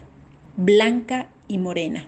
Uñas fuertes, nada limpias, con rastros de un oscuro potaje de tierra y la última comida llevada a la boca con las manos, e incluso vestigios de rojo y verde dejados por las semillas y hojas de las plantas de café blanca y morena. ¿Qué acaso solo alcanzo a ver colores? No, también huelo. Huelo la humedad en el aire. Ha llovido. Por eso no está cosechando. Y por eso, más allá de su mano blanca y morena, hay un cuerpo envuelto en una modesta túnica, que no es más que un amplio trozo de tela, empapado, por jugar bajo la lluvia. Pero no se ve más limpio, porque no quería bañarse, solo quería mojarse. Y huelo café, no sé cómo, pero por encima de millones de olores logra destacar el olor a café tostado, tan exquisito, blanca y morena. También oigo. Es impresionante el ruido alrededor. Es un mercado, creo. Todos se están reponiendo de la lluvia que acaba de pasar, por lo cual gritan intentando alzar la voz unos sobre otros. No sé lo que dicen, no conozco el idioma, y aunque lo conociera, no sé si lograría distinguir una palabra entre tanta euforia. Blanca y morena, miro más allá, aparto mi vista de la mano que me dio la bienvenida dentro de las murallas y observo alrededor. Sí, es un mercado. Comerciantes ofreciendo las mercancías que lograron trasladar a pesar de las constantes asaltos a las caravanas en el desierto. Niños corriendo, personas comprando, algunas mucho y otras casi nada. ¿Qué acaso la historia de la humanidad no se cansa de demostrar su naturaleza cíclica? Ah, y algunos señores con pretendido aspecto de civilización, que destacan por sus trajes color marfil y sus sombreros. Intelectuales les llaman, blanca y morena. Siento por fuera y por dentro. Tomo entre mi mano la de aquel chico que me extiende la suya, y el tacto me dice que no solo es blanca y morena, sino también áspera y fuerte. Oh majestuoso Oromo, deseo que tu mano blanca y morena sea libre hasta la próxima conquista. Las primeras escritoras feministas. En la Inglaterra de finales del siglo XVIII, Jane Austen se convirtió en una de las primeras escritoras feministas. Por un tiempo la autora tuvo que firmar bajo el seudónimo de Lady, como un gesto sutil que escondía una gran reivindicación feminista. La obra de Jane Austen está repleta de mujeres que, a pesar de vivir bajo una sociedad que le imponía sus cánones, toman una posición independiente y definida en contra de aquello que las marginaba y excluía. De estos son ejemplos notables obras como Orgullo y Prejuicio o Sentido y Sensibilidad. En aquella misma época aparece Mary Shelley, creadora de Frankenstein, que por el peso y la belleza de su obra se transforma en un verdadero ícono de la época. Las hermanas Brongy tomaron la posta de Jane Austen ya en el siglo XIX, en plena época victoriana. A pesar de tener que escribir, también ellas bajo el seudónimo, el tiempo y el enorme valor de sus obras las han colocado en el lugar que merecen en la historia de la literatura. Las luchas de estas mujeres contra el establishment y la moral de su tiempo fueron un potente empujón hacia una igualdad de oportunidades que, especialmente en el campo editorial, están muy lejos de haberse alcanzado. Hola, soy Diana Beltramo y quiero dejarles aquí un poema que escribí para mi amiga Majo, madrina de mi hija más chica, que se fue hace tres años pero creo que sigue estando. Espero les guste. Duerme. Un ángel le susurra al oído.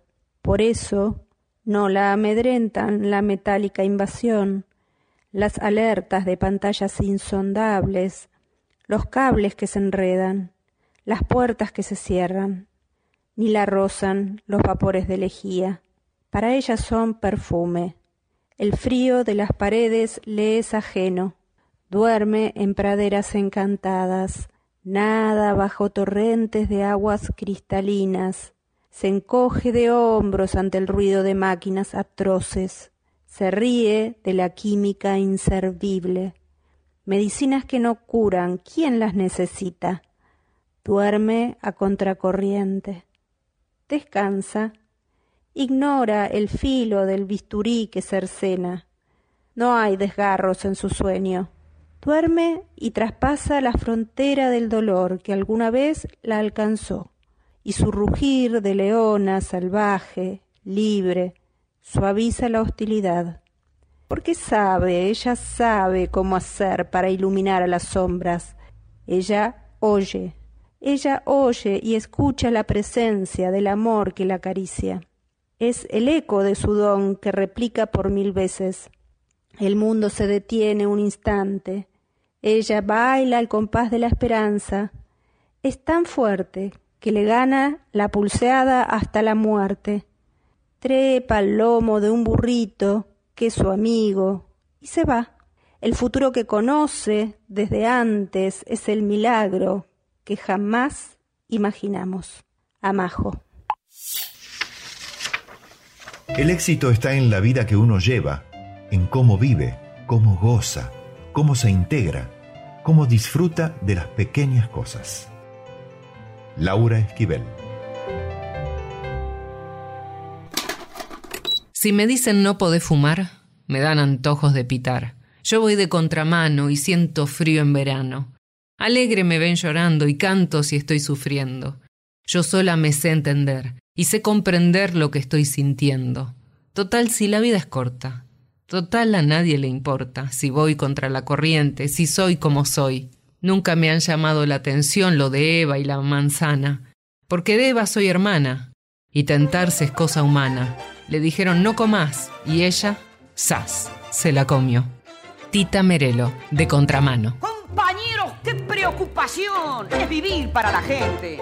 Yo he nacido independiente y ando contra la corriente, sin pararme ni a escuchar al que me viene a criticar. Yo no sé por qué que yo vivo al revés. Si me quieren, no quiero ni puedo querer. Y el que sepa llevarme la contra ya sabe la clave y en fija me muero por él.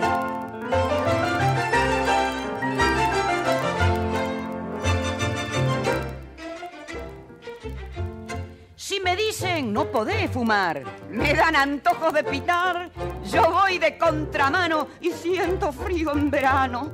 Alegre me ven llorando y canto si estoy sufriendo.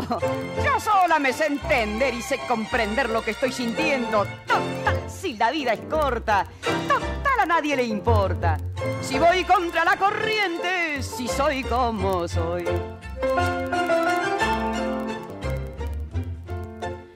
Nunca me ha llamado la atención. Lo de Eva y la manzana. Eh, porque de Eva soy hermana. Y tentarse es cosa humana. Le dijeron no comas. Y ella se la comió. Yo no sé por qué es que yo vivo al revés. Si me quieren, no quiero, ni puedo querer. Y el que sepa llevarme la contra, ya sabe la clave. Y en fija me muero por él. Poesía 1110. Versos sanadores, provocadores, amables, reveladores. Poesía 1110. Un viaje a través de las rimas y las prosas. En la noche de los jueves. Acá, en la 1110. Hola amigos, soy Ernesto Chiarante de la FM La 2x4 y de los programas eh, Los Tres Siglos y Astormanía. Hoy les traigo una poesía hermosísima de Abel Aznar, musicalizada por Marcelino Hernández y que llevó al disco en una versión eh, memorable Don Carlos Di Sarli con Jorge Durán.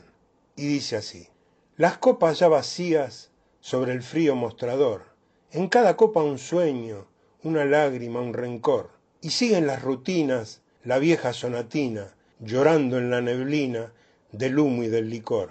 La turbia indiferencia del que va para olvidar, la otra indiferencia del que toma por tomar. Reniega de tu pena, gastada pero ajena, y al fin te quedas solo, como una copa más. Con tu violín descolorido y con tu alma de arlequín, seguís andando sin olvido, de cafetín en cafetín. Tu vieja y triste sonatina parece en cada bodegón una esperanza que camina bajo un cielo de neblina arrastrando un corazón.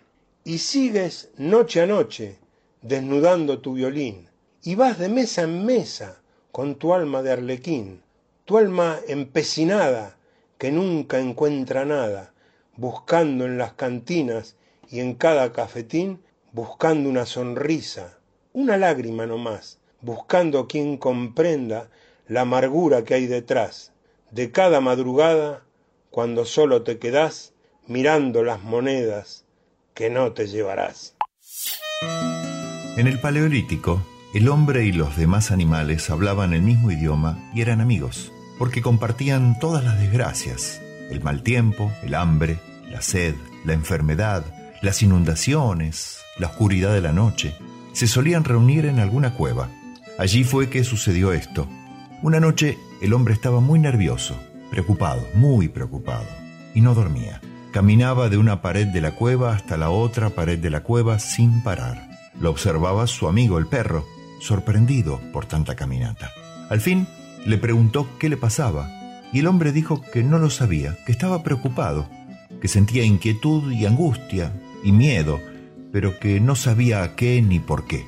El perro reflexionó unos minutos y luego le dijo, Vos, hombre, serás el animal que más ha de progresar, porque tus manos tienen un pulgar oponible y con esa herramienta insuperable modificarás el mundo y lo pondrás a tus pies.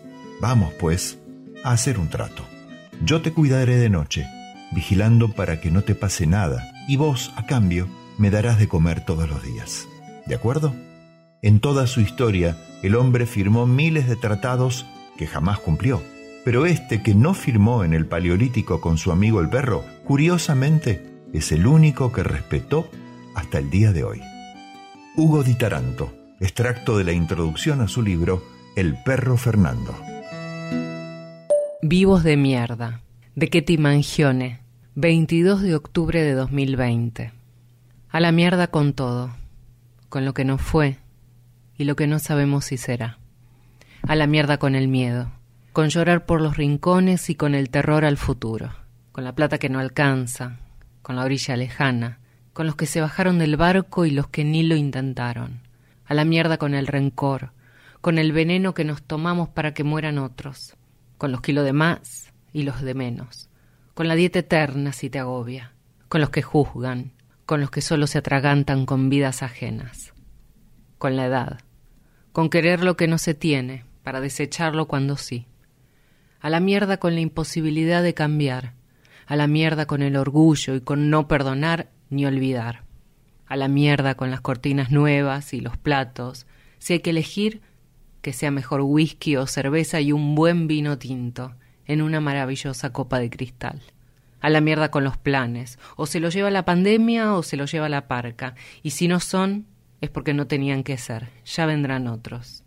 A la mierda con la doble moral, con el pánico al ridículo, con caminar de rodillas para ganarse el pan, a la mierda con no arriesgar, con dar todo por sentado, con pensar que no seremos capaces, a la mierda con buscar el momento, con comerse los te quiero, con no dar el primer paso, a la mierda con no asomarse al abismo y mirar todo desde afuera, a la re mierda con comerse los mocos, dejar que te pisen, mentirse a la cara, convivir sin deseo, a la mierda con las costumbres y la rutina, a la mierda los políticos y las madres que los parió, a la mierda los insulsos, los que no se ríen de sí mismos, los que en lugar de ver un camino ven una encrucijada, a la mierda con suponer, con convencerse que las cosas son así, así como, con la nueva normalidad y la vieja. Todos vamos a morir, carajo. Que sea un viaje de la hostia, que cuando nos vayamos de este mundo aplaudan en nuestro entierro, que digan cómo nos cagamos de risa, que pongan música y que cuando nos recuerden digan que fuimos unos cabrones dignos de ser amados. A la mierda con asomarse por las rendijas, a espiar vidas ajenas, que cada uno haga lo que pueda, pero que lo intente, carajo que lo intente. A la mierda el fanatismo, que no sea por un deporte, a la mierda con los ídolos de barro, con el placer del sacrificio y el parirás con dolor. A la mierda a los que quieren decidir por nosotros y a la mierda con permitirlo. A la mierda con bajar los brazos, porque es más cómodo. Nos vamos a morir todos y no, no vamos a volver, por lo menos no con nuestro cuerpo. No vamos a caminar por el cielo, pero podemos bailar en la tierra, desnudos, vestidos. Podemos cantar a los gritos o llorar en silencio a la mierda con creer que las cosas buenas le pasan a otros. Y por sobre todo, a la mierda con esperar a mañana. La antroponimia es el estudio del origen y la significación de los nombres propios de persona. Se pueden escribir con letra inicial mayúscula y tienen ortografía. Estos sustantivos propios se van formando y modificando con el paso del tiempo. La antroponimia u onomástica antropológica es la rama de la onomástica que estudia el origen y significado de los nombres propios de personas. Son el nombre propio con el que se conoce a una persona y pueden ser nombre de pila, apellido, apodo, alias, seudónimo o nombre artístico. Muy buenos días, mi nombre es Martín Cócaro y voy a leer un texto que se llama las palabras. Dice así, puedo recorrer el abecedario fumando palabras con los ojos quebrados. Puedo torear a la Real Academia Española con esa oxidada postura de inglesa señora.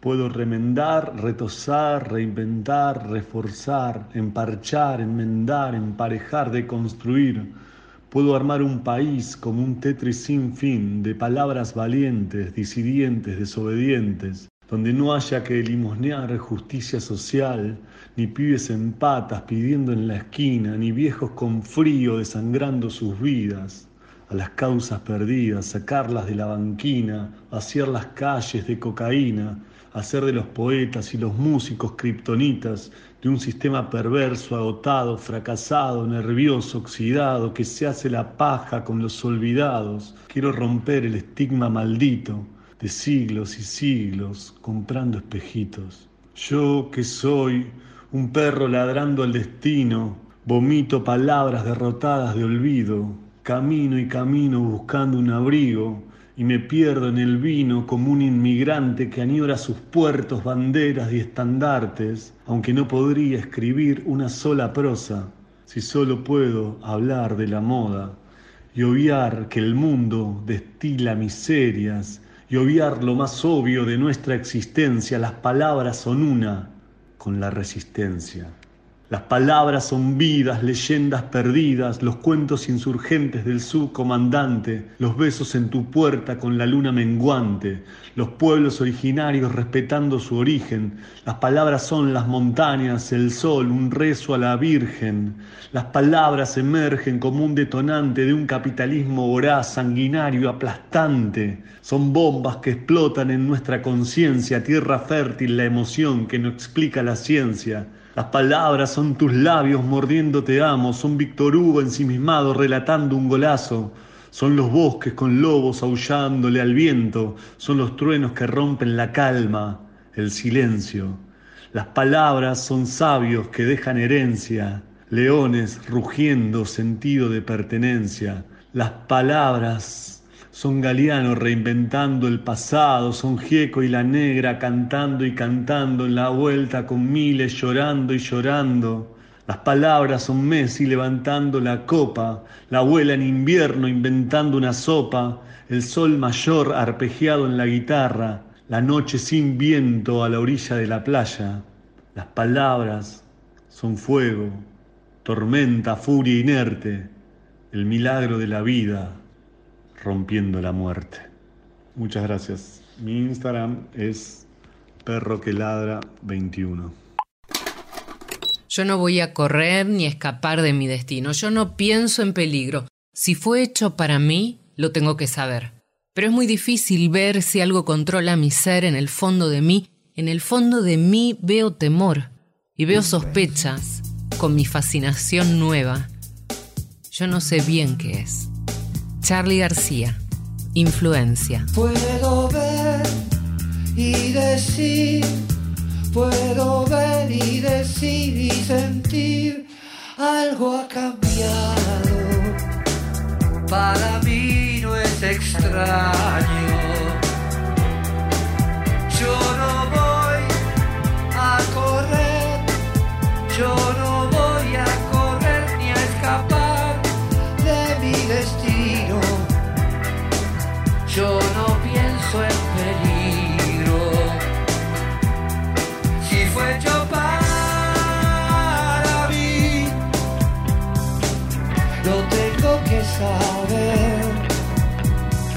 Pero es muy difícil ver. Algo controla mi ser. En el fondo de mí, en el fondo de mí veo temor y veo sospechas con mi fascinación nueva. Yo no sé